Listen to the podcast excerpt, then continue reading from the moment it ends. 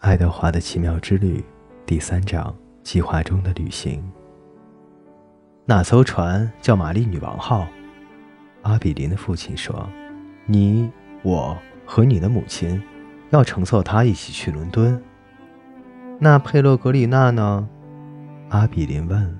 “我不去了。”佩洛格里娜说，“我留在家里。”当然，爱德华没有再听。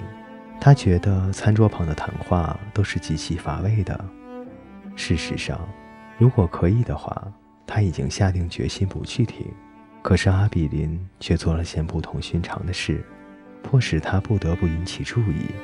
关于轮船的谈话还在继续。阿比林伸手把爱德华从他的椅子上拿了起来，让他站在自己的膝盖上。那爱德华怎么办？他说道，高高的嗓门里。透着一股犹豫，他怎么了，亲爱的？他的母亲说道：“爱德华和我们一起乘坐玛丽女王号走吗？”啊，你愿意的话，当然可以。虽然陶瓷兔子这样的玩具对你来说有点幼稚了，没有的事。阿比林的父亲快活地说：“如果爱德华不在，谁来保护阿比林呢？”从阿比林膝盖上的有利位置，爱德华可以看到整个桌子都展现在他的面前。这样的场景，他从椅子上可能是看不到的。他看着一排排闪闪发光的银器和杯盘，他看着阿比林的父母快活而傲慢的神情。接着，他与佩勒格里娜四目相对，他注视他的样子，仿佛一只懒散的盘旋在空中的老鹰。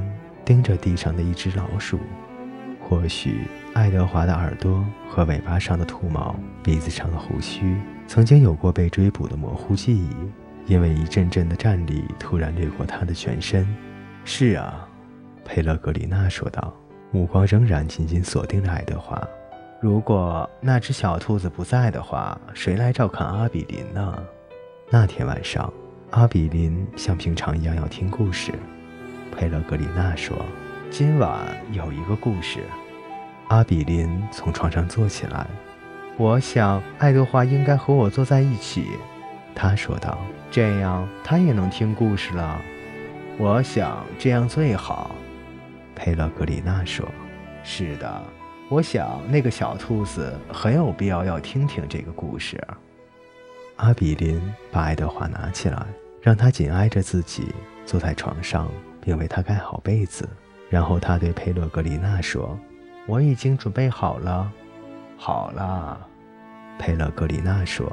他咳嗽了一声说：“好了，故事从一位公主开始讲，是一位美丽的公主吗？”阿比林问道。“一位非常美丽的公主，多美丽呢？你得听我慢慢讲啊。”佩洛格里娜说道。一切都在故事里。第三章播讲完毕，欢迎您的继续守候与收听。